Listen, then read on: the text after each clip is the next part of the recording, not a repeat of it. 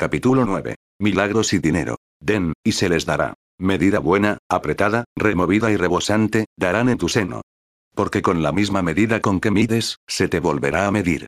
Lucas 6, 38 Cuando entré por primera vez al ministerio, mis posesiones mundanas totales consistían en no mucho más que unas cuantas prendas metidas en una pequeña maleta de cartón.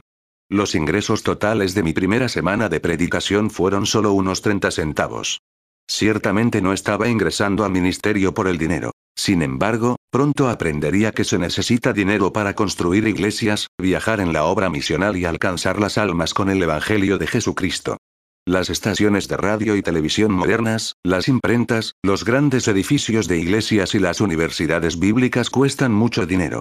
Es suficiente para asombrar la imaginación de un niño que creció en una familia sureña de clase trabajadora durante la depresión. A través de los años, Dios me ha llevado al lugar donde hoy me siento al frente de un ministerio con activos por un total de muchos millones de dólares. Operamos con un presupuesto que exige miles de dólares diarios. Sin embargo, mis posesiones personales todavía son poco más de lo que eran cuando comencé el ministerio. No tengo casa ni coche. Estoy contento con mi salario, que es suficiente para vivir de una semana a otra. Simplemente, nunca me he permitido amar el dinero. Pero Dios me ha dado un amor compasivo por las almas perdidas, y para poder llegar a estas masas, he tenido que aprender a creer en Dios por millones de dólares. No comencé de inmediato a creer en Dios por grandes sumas de dinero. Primero tuve que aprender a confiar en él por un dólar, luego cien, y luego lo suficiente para construir una iglesia, una estación de radio y finalmente una red de estaciones de televisión para transmitir el Evangelio a literalmente millones de personas.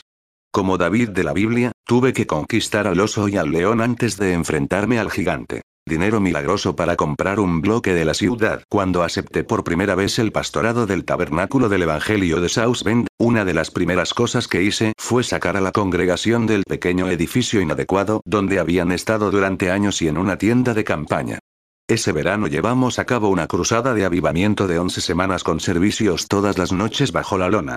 Mientras tanto, vendí el antiguo edificio de la iglesia y comencé a buscar un terreno adecuado para construir una nueva iglesia. Encontré lo que consideré el lugar más agradable de la ciudad, una cuadra de terreno baldío en la calle principal de la ciudad.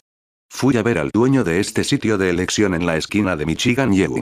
Estaba pidiendo 45 mil dólares. Por fe le dije, Dios quiere que yo tenga ese lote y te daré 35 mil por él. Ahora espere un minuto, dijo.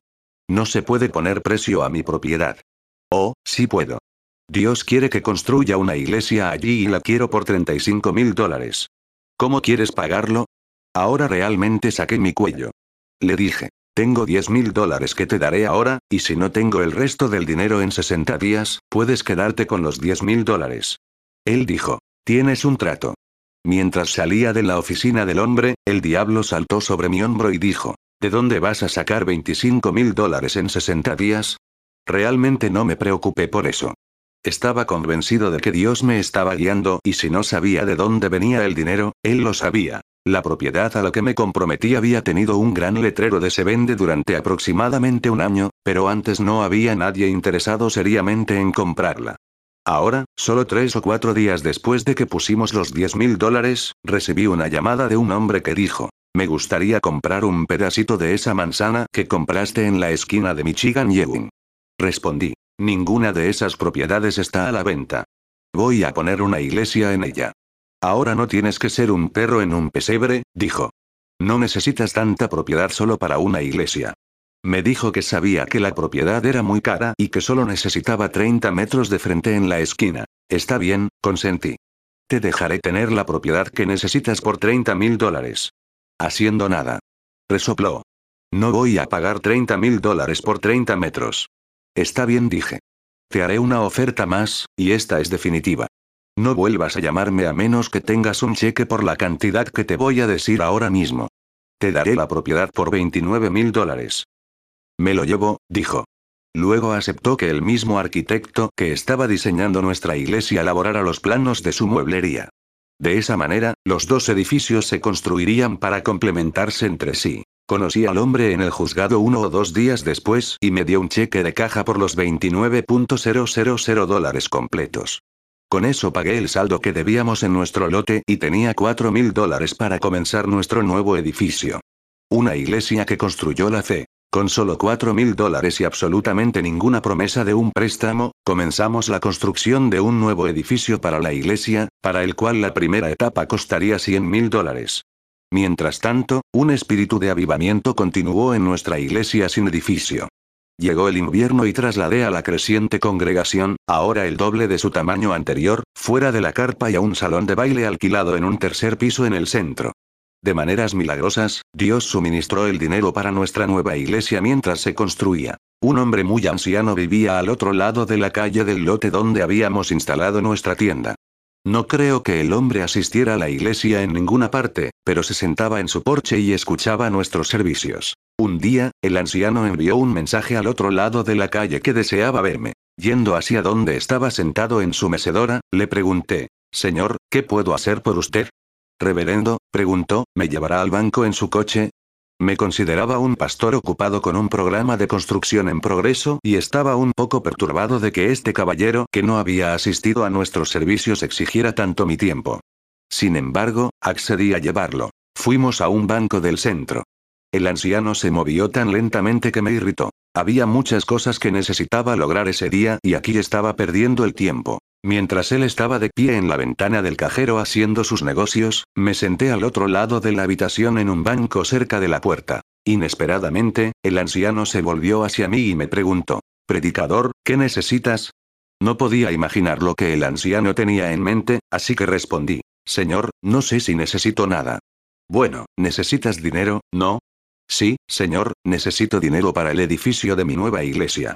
De nuevo preguntó, ¿cuánto necesitas? Esto se estaba volviendo embarazoso para mí. Otras personas en el banco estaban escuchando y no consideré que fuera de su incumbencia la cantidad de dinero que necesitaba. Le dije, no sé exactamente cuánto necesito. El anciano me indicó que me acercara un poco más y me preguntó, ¿serían suficientes tres mil dólares por hoy? Ahora estaba tan emocionado que apenas podía contenerme. Tres mil dólares era la cantidad exacta que necesitaba para pagar las facturas de construcción que vencen ese mismo día. Aquí pensé que solo estaba trayendo a este hombre al banco para depositar su cheque del seguro social y en su lugar me dio la cantidad exacta que necesitaba, mucho más dinero del que hubiera imaginado que tenía. De camino a casa desde el banco, me explicó que me había estado observando y escuchando mis sermones y que solo quería ayudar. Me dijo que siguiera con el buen trabajo. Varias veces después de ese primer incidente, este anciano me hizo llevarlo al banco y cada vez daba otros tres o cuatro mil dólares. A través de esto, el Señor nos ayudó a mantener nuestro programa de construcción en marcha cuando se agotaron otros recursos. Durante la construcción de la iglesia, uno de nuestros miembros, el señor Shenifield, un soltero de unos 60 años, se convirtió en una verdadera ayuda para mí. Pasaría el tiempo alrededor del proyecto de construcción para hacer cualquier pequeño trabajo que fuera necesario. También venía a mi casa para podar los arbustos, cortar el césped o cualquier otra cosa que fuera necesaria. Un lunes por la mañana, a eso de las 7, sonó el timbre. Respondí y allí estaba el señor Shenifield. Era un hombre pequeño y jorobado y tenía una condición asmática que le hacía respirar con dificultad. Preguntó, ¿puedo entrar? Aturdida, dije. Hermano Shenifield, tiene todo el día para hablar conmigo. Trabajé tan duro ayer y estoy tan cansado. ¿Por qué me despierta a las 7 en punto el lunes por la mañana? Dios me dijo que lo hiciera. Bueno, si Dios te lo dijo, entra. Cuando entró por la puerta me di cuenta de que llevaba un saco de papel marrón grasiento que parecía contener su almuerzo. Una vez en la casa, dijo, no pude dormir anoche. El Señor me decía que se suponía que debía ayudarte porque tienes necesidades económicas. El señor tiene razón, le dije. Tenemos necesidades tratando de construir esta iglesia sin un préstamo y confiando en que el Señor enviará dinero a diario. Pero lo sabes al escucharme desde el púlpito. Sí, dijo, pero Dios me habló anoche y dijo que se suponía que debía ayudarte. El hermano Shenifield era un hombre precioso y no quería herir sus sentimientos. De hecho, se convirtió en una parte integral de nuestro programa de construcción con los numerosos trabajos ocasionales que realizó. Lo consolé. Creo que ayuda todo el tiempo, hermano Shenifield. Le agradezco su amor por el ministerio. No lo entiendes, dijo. El señor me dijo que pasara por mi casa y recogiera todo el dinero que tenía y que se lo trajera. Está en esta bolsa. Acepté gentilmente su oferta, pensando que podría ascender a 50 o 60 dólares. Luego preguntó, ¿podemos ponerlo sobre la mesa y contarlo? Aún no lo he contado. Fuimos a la mesa del comedor donde puso la bolsa boca abajo y la agitó. Cayó una pequeña montaña de billetes arrugados de 10 y 20 dólares. Mis ojos simplemente se salieron. Cuando terminamos de contar teníamos exactamente 3 mil dólares. Le reproché al señor Shenifield. ¿No tenía miedo de tener dinero como esté en su casa? No, dijo. Escondí algunos aquí y otros allí a lo largo de los años y anoche el señor me recordó dónde había escondido dinero. Esto es lo que encontré y el señor dice que él quiere que lo tengas. Entramos en mi oficina y le mostré una nota en mi escritorio, que era una factura que vence ese mismo día por 3 mil dólares. El hombrecillo lloró y dijo, ¿Te imaginas que Dios le hablaría a una persona como yo y que yo tendría en mi casa la cantidad exacta de dinero para cubrir la necesidad? Esto es ciertamente un milagro. Unos años más tarde, el hermano Shenifield murió y fue a recibir su recompensa eterna. Prediqué su funeral en el nuevo santuario de la iglesia. La propiedad que dejó fue testada a la iglesia y con ella pudimos comprar en parte la tienda de muebles al lado de nuestra iglesia, que ya estaba cerrando. Debido a que la tienda había sido diseñada arquitectónicamente para combinar con nuestra iglesia, era ideal para un ala educativa muy necesaria. Otro milagro sobresaliente de las finanzas se produjo una mañana cuando sonó el timbre de mi puerta. Abrí la puerta y allí estaba una señora a quien había visto en la iglesia varias veces pero no la conocía bien. Ella estaba llorando. Dije, buenos días. ¿Pasa algo? Sí, lo hay, espetó. Tu predicación me enoja tanto. Predicas tan duro a la gente. Bueno, ciertamente lo siento, me defendí. Solo predico lo que creo que la gente necesita. Solo predico la verdad. Predicas tanto a la gente que me enoja tanto, se atragantó de nuevo. Pero Dios me dijo que debía traerte estos mil dólares.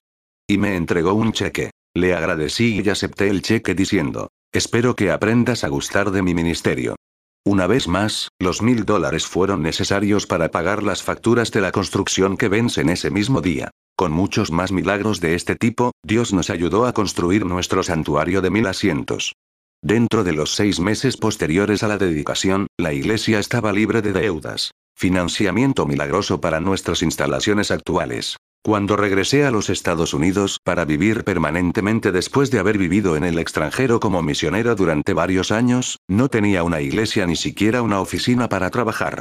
Tenía 50 años y toda mi vida había sido entregada a otros. En esa encrucijada de mi vida, un ministro amigo mío me dijo sin rodeos, Sumral, tienes 50 años y estás acabado. Mi única respuesta fue, si fueras Dios, te creería, pero no eres Dios. Cuando oré buscando dirección para mi vida, Dios me aseguró que no había terminado, solo estaba comenzando. Pero Señor, oré. He entregado todo mi ministerio en Estados Unidos y en el extranjero. Dios me impresionó. Firmas para cualquier desafío que te presente. Eres mi hijo y cubriré la necesidad financiera en todo momento. Mi familia y yo habíamos donado nuestra casa y 10 acres de tierra para construir una nueva iglesia en Easterland Road en South Bend. Contratamos a IK Construction Company para diseñar un gran edificio que sirviera tanto a la nueva congregación como a la sede del ESEA. Sin ninguna garantía, pero con fe, firmé para que comenzara la construcción. Inmediatamente les escribí a mis amigos en mi lista de correo de cosecha mundial revista. Varios de nuestros amigos nos enviaron dinero. También prediqué en todos los lugares que pude y recibí ofrendas, pero aún estábamos lejos de la gran cantidad necesaria para completar el proyecto. Habiendo regresado de varios años en el campo misional, tenía pocos contactos y no sabía dónde podría obtener un préstamo para completar el edificio. Yo ni siquiera había aplicado a un banco para un préstamo. Una tarde estaba de pie en el gran edificio a medio terminar, solo algunas paredes sin techo. Era una cosa espantosa en esa etapa. Había estado lloviendo y todo estaba mojado. Mientras estaba allí, preguntándome cómo haría Dios para que se terminara el edificio, un hombre con botas de goma y un traje de negocios entró caminando por el barro. Se presentó ante mí como vicepresidente del American National Bank. American National es ahora un rascacielos de 26 pisos en el centro de la ciudad, la estructura más alta de South Bend. ¿Tiene un préstamo sobre este edificio? Preguntó el banquero. No, no lo hemos hecho. ¿Desea pedir un préstamo? Le dije que necesitábamos hacer un préstamo, pero no dije cuán desesperada era realmente nuestra situación. No teníamos dinero en absoluto. Acabamos de tener una reunión de la junta directiva, dijo el banquero, y hemos decidido que queremos su negocio. Si le concediéramos un préstamo, ¿trasladaría sus cuentas a nuestro banco? No quería reírme en la cara del hombre, pero no teníamos cuentas que valieran nada. Solo estábamos operando día a día por fe en que Dios supliría la necesidad. Sí, señor, dije. Pasaremos nuestras cuentas a su banco si eso es lo que desea. Pero no creo que me preste dinero. ¿Cuánto dinero necesitas? Preguntó. 140 mil. Con entusiasmo, exclamó. Esa es exactamente la cantidad que ya hemos acordado prestarle. Venga. Nos prestó el dinero. Movimos nuestras cuentas. Y el edificio fue terminado para la gloria de Dios. Ahora está libre de deudas. Los muchos milagros de la televisión. Han pasado varios años desde que Dios me dio por primera vez el mandato de traer un millón de almas conmigo al cielo. Sabía desde el principio que nunca podría ganar un millón a nivel personal o simplemente predicando en iglesias y auditorios. Debo unirme a miles de socios y utilizar los medios de comunicación. Al principio hice esto a través de la página impresa. Luego hice cinco películas y las distribuí por todo el mundo. Luego construimos una estación de radio, que todavía está al aire las 24 horas del día transmitiendo el Evangelio. A través de todo esto, Dios me estaba preparando para el mayor desafío de mi vida, el de construir desde cero una red de estaciones de televisión cristianas de tiempo completo. La única obstrucción vital para tal empresa de fe ha sido el área de las finanzas. Cualquiera podría construir una red si tuviera mil millones de dólares. Pero ha sido necesaria una larga y continua serie de milagros para hacerlo por fe. Si hubiera entendido completamente el tremendo gasto y las complicaciones de la televisión, es posible que nunca hubiera entrado en ella. Pero cuando Dios me abrió la puerta, no hice ninguna pregunta. Simplemente aproveché la oportunidad sabiendo que el Dios que me había llamado para ganar un millón de almas pudo abrir el camino. Estaba en Washington, D.C., en una convención de radio cuando un hombre se me acercó y me preguntó directamente. ¿Le gustaría tener una estación de televisión? Sin tener idea de en qué me estaba metiendo, pero creyendo que Dios me estaba guiando, respondí. Sí, por supuesto. Él dijo. Bueno, me gustaría regalarte uno.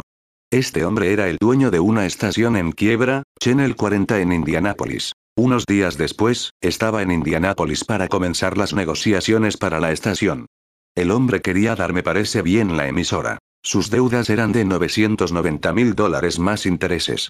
Las instalaciones pronto dejaron de funcionar durante varios meses con el edificio y el equipo en muy mal estado. A través de algunas negociaciones difíciles y una serie de milagros de los que tomaría mucho tiempo contarlos, pudimos tomar el control de la estación pagando 56 mil dólares en efectivo y aceptando aceptar muchas de las responsabilidades de los antiguos propietarios de la estación. Dos bancos se unieron a mí en la empresa, el American National Bank en South Bend y Union Bank en Windfall, Indiana, que ya tenía la hipoteca. Hoy esa estación con las instalaciones ampliadas que hemos construido, más una gran cantidad de equipos nuevos, está valorada en cerca de 3 millones de dólares. Pero asegurar la estación fue solo el comienzo. Antes de que pudiéramos salir al aire, la Comisión Federal de Comunicaciones requirió que demos prueba de poder operar durante seis meses sin recibir dinero en la estación. No teníamos ese tipo de activos, pero debido a nuestra buena relación con nuestro banco y su fe en nosotros, enviaron una carta a la FCC prometiendo suscribirnos. Es otro milagro cuando un banco da un paso de fe con una iglesia y arriesga cientos de miles de dólares en una empresa que, desde un punto de vista natural, no es una buena práctica comercial. Nuestra segunda estación en Miami y la tercera en South Bend también fueron iniciadas por fe. Cuando firmé por cada uno de ellos, no tenía dinero. Simplemente obedecí el mandato de Dios, que me había prometido que si firmaba mi nombre con fe, Él lo cumpliría. Pero el verdadero milagro de las estaciones de televisión no ha sido solo el milagro del Esther Sumral. Es un milagro compartido por literalmente miles de socios que nos han apoyado en este trabajo. Y cada uno de estos socios tiene su propia historia de milagros que contar. Dios los ha bendecido como ellos nos han bendecido a nosotros. Un ejemplo es el de la esposa de un médico en Newcastle, Indiana, que accidentalmente giró su dial a nuestro canal una noche. Su atención fue detenida por el Espíritu Santo y se convirtió en una espectadora habitual, pero no quería que su esposo supiera que ella estaba mirando. Tenía miedo de lo que él pudiera pensar si supiera que su esposa estaba desarrollando un ávido interés por las cosas espirituales. Escuchaba a que se abriera la puerta del garaje para indicar el regreso de su esposo de su oficina para poder apagar rápidamente la televisión antes de que él entrara a la casa. Un día estaba absorta en nuestro programa diario de 90 minutos, hoy con Lester Summeral, y no oyó entrar a su marido. Cuando entró por la puerta y dijo, Hola, Mary Lou, ella se sobresaltó y saltó para apagar el televisor. Esto le hizo sentir curiosidad y le preguntó qué estaba viendo. Ya era demasiado tarde para ocultarlo, así que volvió a encender el programa y le pidió que lo viera con ella. Nuestro primer teletón estaba encendido en ese momento. Después de observar solo unos minutos, el médico pudo ver cómo estaba su esposa. Se conmovió y él la sorprendió sugiriéndole, ¿por qué no llamas y nos prometes que daremos 100 dólares? Ella hizo. El médico y su esposa continuaron viendo el teletón y Dios comenzó a ocuparse cada vez más de sus corazones. Antes de que terminara el teletón, habían dado 3 mil dólares. Aunque el médico y su esposa no eran cristianos vitales, ambos se convirtieron en ávidos espectadores. Es posible que nunca hayan venido a una iglesia para escucharme predicar, pero a través de la televisión pude entrar en su sala de estar y compartir las buenas nuevas de Jesucristo con ellos todas las noches. A través de esto, ambos se han convertido en cristianos nacidos de nuevo y han sido llenos del Espíritu Santo. A medida que continúan apoyando la obra del Señor, Él los ha prosperado ricamente. Ciertamente, la mayor parte del dinero que ha comprado estas estaciones y las ha puesto al aire proviene de miles de pequeñas contribuciones de la gente trabajadora corriente. Nunca hemos tenido uno o dos grandes partidarios adinerados o una gran fundación filantrópica detrás de nosotros. Sin embargo, ha habido algunas ocasiones en las que se han recibido grandes donaciones inesperadamente. Y siempre han llegado justo a tiempo para satisfacer una necesidad urgente o para ayudarnos a entrar por una nueva puerta amplia que Dios ha abierto al ministerio. Para la estación de Miami necesitábamos recaudar más de 400 mil dólares en efectivo para cerrar la venta. Mi iglesia local, Christian Center en South Bend, dio con sacrificio más de 90 mil dólares de eso. La iglesia Evangel Temple en Houston, donde Austin Wilkerson es pastor, dio 16 mil dólares. La iglesia del reverendo Tom Reid en Buffalo, Nueva York, dio 12 mil dólares en una ofrenda. Uno de nuestros partidarios habituales, un médico del estado de Washington, falleció y legó a nuestro ministerio casi 100 mil dólares.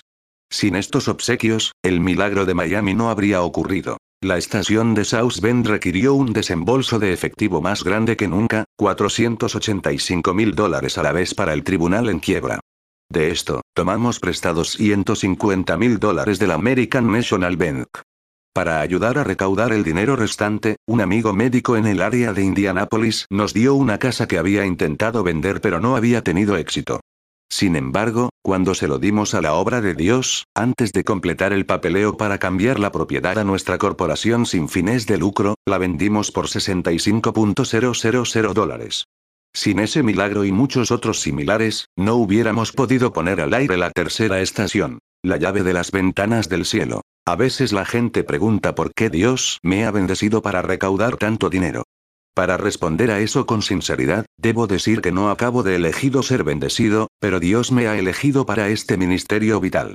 Sin embargo, sin mi respuesta a Dios con total confianza, confianza y fe, la obra no se haría. No es algo automático. Si hay un secreto de por qué Dios me ha bendecido con las finanzas, puede ser porque todo lo que Dios me ha dado, yo se lo he dado a la gente. Ni mi familia ni yo nos hemos beneficiado personalmente de la obra del Señor. Nunca he tenido ningún vínculo con ninguna de las muchas iglesias que he establecido y nunca las he aprovechado como fuente de ingresos. Todavía no he recibido ningún pago monetario o salario de las estaciones de radio o televisión. Mi familia vive del salario que recibo como pastor. Nunca he olvidado lo que me dijo un comunista chino cuando estaba en su país hace muchos años. En ese momento China estaba llena de misioneros cristianos. El comunista me dijo, Vamos a quitarles China a ustedes los cristianos porque son egoístas. Le enseñan a su gente a dar solo el 10% mientras nosotros le enseñamos a los nuestros a dar el 100%. Cuando Stalin murió, cinco o seis de sus cheques de pago mensuales se encontraron tirados en su oficina. No le preocupaba el dinero. Lo impulsaba un motivo más grande que las cosas materiales. ¿Cuánto más debería impulsarnos el llamado de Dios a seguir adelante para su elevado propósito? Solo el egoísmo impide que los ministerios cristianos lleguen al mundo entero hoy. Personalmente, no he hecho provisión para envejecer suscribiéndome al Seguro Social o cualquier otro plan de jubilación. Solo he hecho provisiones para vivir y trabajar para cumplir el llamado de Dios en mi vida. Sé que Dios es bueno y cuidará de mí y de mi familia si le hemos dado todo. No recomiendo necesariamente que nadie más viva como yo. Eso es entre ellos y Dios. El Creador nunca ha tenido sino un Salomón, un David, un apóstol Pablo, y Dios nunca tendrá más que un Lester Sumral o un usted. La voluntad de Dios para mí puede no ser su voluntad para ninguna otra persona. El Padre crea a las personas individualmente a su elección. La responsabilidad del hombre es buscar y encontrar su voluntad y vivir en ella. Además, hay un elemento de fe que Dios respeta. Recientemente, firmé de nuevo con mi nombre un pedido de más de un millón de dólares en equipos de televisión muy necesarios para nuestras estaciones. No tenía dinero cuando firmé, pero a medida que se entrega el equipo, Dios está proporcionando los medios para pagarlo. Muchos otros ministros me han dicho que no se estirarían así por miedo al fracaso. Donde hay miedo, no hay fe. Los dos simplemente no van juntos. Los que temen se niegan a sí mismos el derecho a experimentar todas las bendiciones de un Dios que obra milagros.